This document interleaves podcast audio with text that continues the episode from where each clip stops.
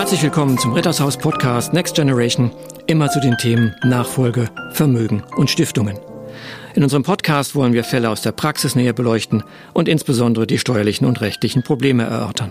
Dann begrüße ich heute im Studio äh, erneut, da freue ich mich besonders, äh, Frau Caroline Schulze-Palstring vom Bankhaus Metzler, Leiterin Kapitalmarktanalyse im Private Banking und Herrn Frank Naab, Leiter Private Banking, ebenfalls Bankhaus Metzler. Hallo, Herr Dr. Born.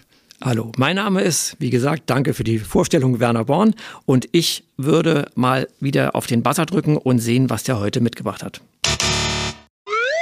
Das hört sich äh, nach einem Comic an und irgend, dass da wächst irgendwas oder schießt irgendwas irgendwo durch die Decke. Wir haben also Wachstum und da ich ein, ein Bankhaus heute hier begrüßen darf, dann denke ich, äh, Zinsen ist doch ein schönes Thema. Wir hatten das beim letzten Mal zum Podcast Inflation angesprochen. Äh, Zinsen sollen ja eigentlich wachsen. Also das der Zinseszinseffekt, nicht? So bin ich groß geworden, gab es die Werbung früher, irgendwas äh, wuchs da und wurde immer größer und man sagte, gehen, legen Sie Ihr Geld bei der Bank an und dann wird es einfach, ohne dass man selber arbeiten muss, vermehrt. Das ist ja heute nicht mehr so, oder? Ja, das stimmt. Das ist heute nicht mehr so. Das ist auch schon länger nicht mehr so, muss man sagen. Eigentlich äh, war es ja seit der Finanzkrise ähm, doch schon sehr schwer, mit Zinsen wirklich nachhaltig Vermögen zu schaffen und zu vermehren, weil die Zinsen eben so niedrig waren, zuletzt sogar negativ. Jetzt steigen die Zinsen nominal wieder oder sie beginnen jetzt in der Eurozone wieder zu steigen. Sind wir jetzt aus dem Schneider? Wahrscheinlich nicht. Die Lage bleibt weiterhin schwierig, weil erstens das Zinsniveau damit auch heute noch immer nicht auskömmlich ist. Wir hatten schon darüber gesprochen, nach Inflation bleibt immer noch ein realer ähm, mhm. ja, Negativertrag. Ich hake mal kurz ein. Das heißt, ich habe jetzt äh, mal vielleicht eine Million Euro und die lege ich jetzt an, bekomme natürlich dann, wenn das jetzt wieder steigt, also Früher habe ich gar nichts bekommen, musste ich was bezahlen. Ne? Das war ein Verwahrentgelt, war die Welt auf dem Kopf. Jetzt bekomme ich dann Zinsen. Das muss ich übersehen natürlich mit der Inflationsrate. Das heißt, bei zwei Prozent Zins und der Inflationsrate von acht bleibt real weniger übrig. Das heißt, mein Geld wird eigentlich, was die Kaufkraft angeht, sukzessive weniger. Das stimmt. Sie haben den gleichen Kontostand, aber weniger Wert. Mhm, okay. Aber der Zins ist ja das eine, dass wir sagen, nicht ähm, der, der Zinseffekt, aber Zins und Inflation, das ist, glaube ich, noch komplexer, Herr Naab. Da spielen, glaube ich, noch andere Faktoren eine Rolle. Ja, sicherlich. Die äh, Notenbank hat immer noch ein Inflationsziel, auch wenn es nicht mehr so hart formuliert ist, wie es früher einmal war. Sie bewegt sich jetzt auch tolerierend um oder auch über 2%. Früher war das Ziel bis möglichst unter 2%.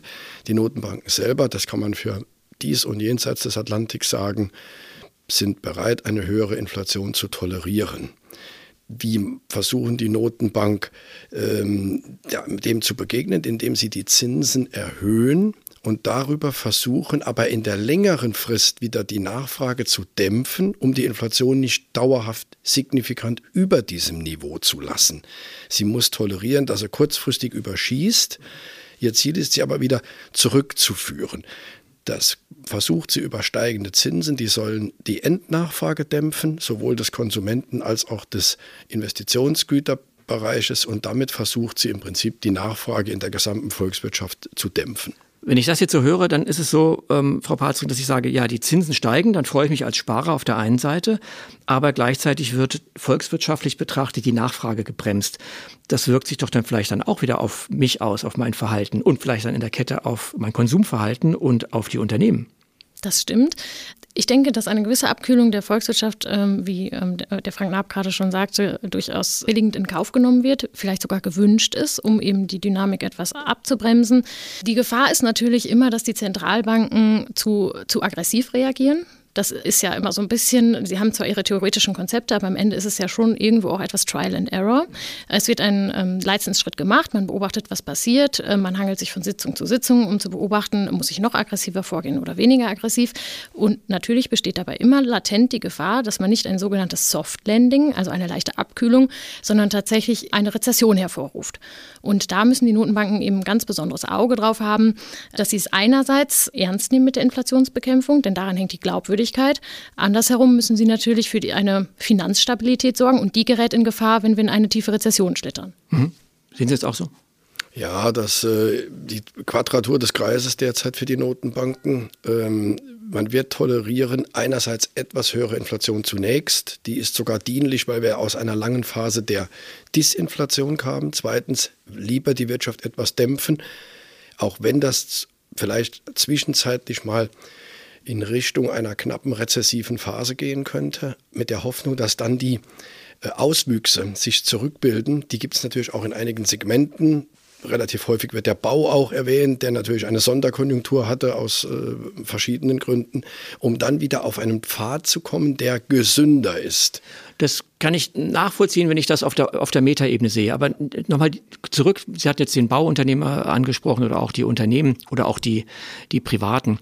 Zinsen habe ich mal aus früheren Gesprächen, die wir geführt hatten, gelernt, ist ja der Preis des Geldes. Das heißt, der ist immer billig gewesen. Das heißt, Geld gab es im Überfluss, schlechte Ware. Die Bank sagt, ich habe so viel Geld, es muss raus. Also kannst du mir auch noch was zahlen, lieber Endkonsument? Ja, dann gebe ich dir meine schlechte Ware. Ähm, viele haben das doch genutzt. Also wir haben ja viele Familienstiftungen. Die Familienstiftungen haben auch Finanzierung bekommen von 110 Prozent. Ja, damit wurden Immobilien finanziert. Das heißt, der Kaufpreis die Maklergebühren, die Grunderwerbsteuer, die Notare, alles wurde finanziert. Zu einem Zinssatz von, ich will jetzt nicht äh, lügen, es war so 0,7 bis 0,8 Prozent. Damit hat der Zins natürlich seine Lenkungsfunktion völlig verloren. Das ist vielleicht auch die wichtigste Größe, die er hat. Ja. Investitionen rechnen sich natürlich bei 0,7 besser als bei 6 oder bei Absolut. 5. Das ist, äh, glaube ich, keine höhere Mathematik. Aber entscheidend ist, dass dadurch natürlich Fehlentwicklungen noch weiter betrieben wurden. Ob jetzt die 110 Prozent Finanzierung eine Fehlentwicklung ist, müssen Sie im Einzelfall natürlich begutachten. Ach, die Mandanten haben sich gefreut. Das glaube ich auch. Gesamt, gesamtwirtschaftlich ist es äh, ein enormes Risiko, weil es zu Blasenbildungen führt in Segmenten, die Sie auch relativ schwierig schnell zurückfahren können. Wir hatten das schon in einem der Podcasts Podcast. Sie erinnern sich, dass wir gesagt hatten, wenn das Geld so billig ist, ich das so billig einkaufen kann, dann ist mir natürlich die Inflation auf den Sachwert Immobilie erstmal egal, dann zahle ich auch die 60-fache Jahresmiete, weil das Geld ist ja billig. Was machen aber all die, die Laufzeiten in ihren Darlehen vereinbart haben von 10, 15 Jahren, wenn wir dann irgendwann in eine Phase kommen, dass ich nicht prolongieren kann, sondern plötzlich steigt mein Zins.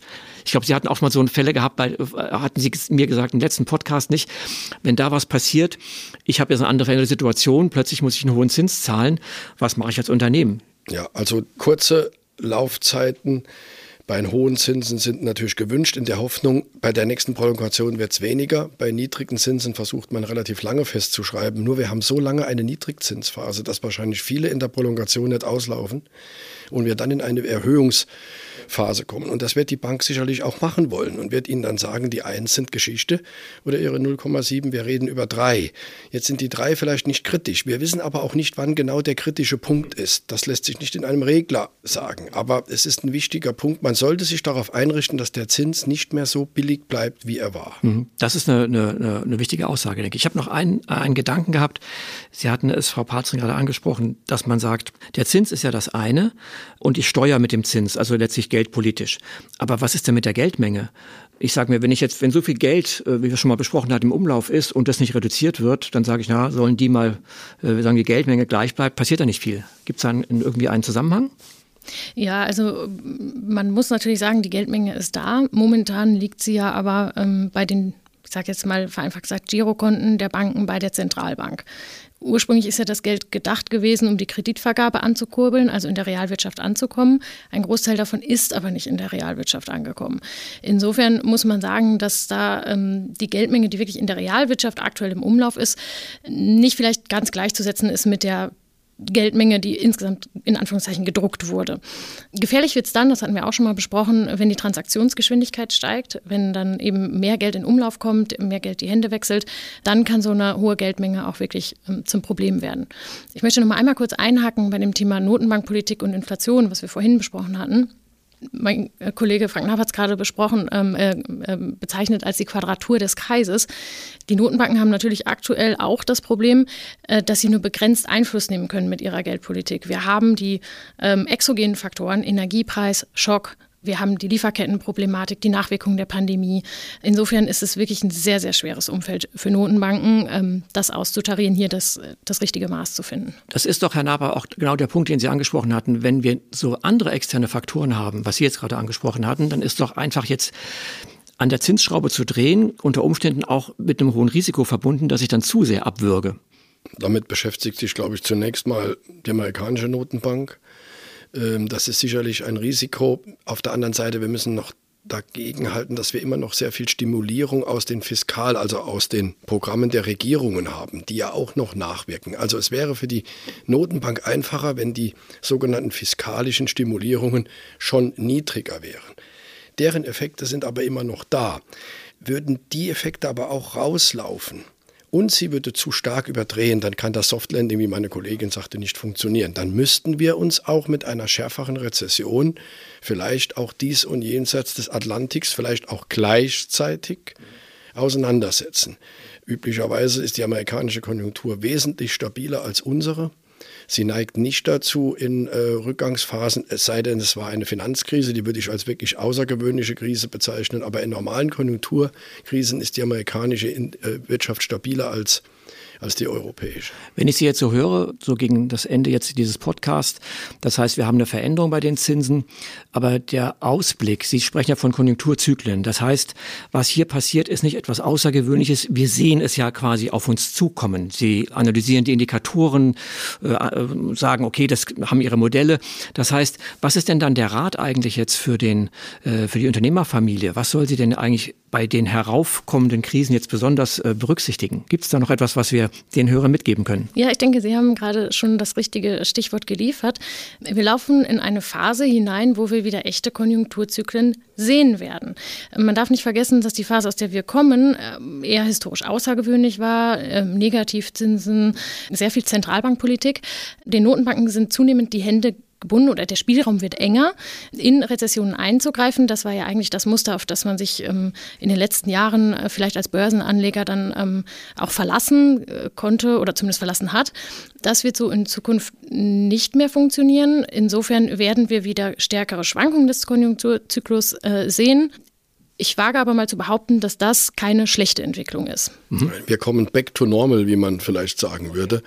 Es ist gesünder, als diese dauerhafte Stimuli mit äh, manipuliertem Zins Konjunkturen anzuschieben oder noch dauerhaft weiterzuschieben, wenn sie eh schon gelaufen sind, heißt eigentlich, die Zyklen sind normal, aber trotzdem wird der Zins nicht so hoch, dass er diese Inflationsbasis abfedern kann. Das heißt, negative Realzinsen sind klassisch Jahre für Sachwerte. Nochmal bei Immobilien haben wir gerade gesprochen, ja. einerseits Bewertung, andererseits Finanzierung, aber Herr Born, da sind die, äh, Ihre Mandanten bei Ihnen ja gut aufgehoben. Das zweite sind Aktien und die werden natürlich stärker schwanken, als es in der Vergangenheit der Fall war. Aber die Schwankungen bieten Chancen. Auf der anderen Seite haben wir eine laufende Verzinsung der Dividenden von fast über drei oder knapp über drei Prozent, nicht in den USA, aber in Europa. Mit den drei Prozent erkaufen Sie sich das Risiko, dass Sie eine Schwankung haben. Die Schwankung kriegen Sie nicht umsonst, nehmen Sie nicht umsonst, da kriegen Sie halt eine Dividende und die kriegen Sie auch nicht umsonst, weil die Schwankung Ihr Preis ist. Okay, das ist doch aber dann insofern ein, ein Ausblick, dass man sagt, wenn wir alles analysieren, dann kommen wir wieder in normales Fahrwasser. Das heißt, wir laufen da hinein, was wir schon kennen. Abschwünge, Aufschwünge, Konjunkturzyklen. Man kann vielleicht sich darauf einrichten, kann auch dann sagen, Abschwünge beim Aktienmarkt sehen wir vielleicht häufiger, aber wir sehen genauso gut auch wieder, was dann Chancen hat, äh, Steigerungen. Dann finde ich es wunderbar, dass wir heute den Podcast noch zu den Zinsen gemacht haben. Bedanke mich herzlich, dass das Bankhaus Metzler überhaupt bereit war, mit uns so einen Podcast zu machen. Sehr gerne. Ich hoffe, es hat Ihnen etwas Spaß gemacht und vielleicht äh, gibt sich die Gelegenheit, wir machen noch mal einen Podcast. Danke, dass Sie heute da waren. Sehr hat mir viel Spaß gemacht. Dankeschön. Tschüss. Danke. Tschüss.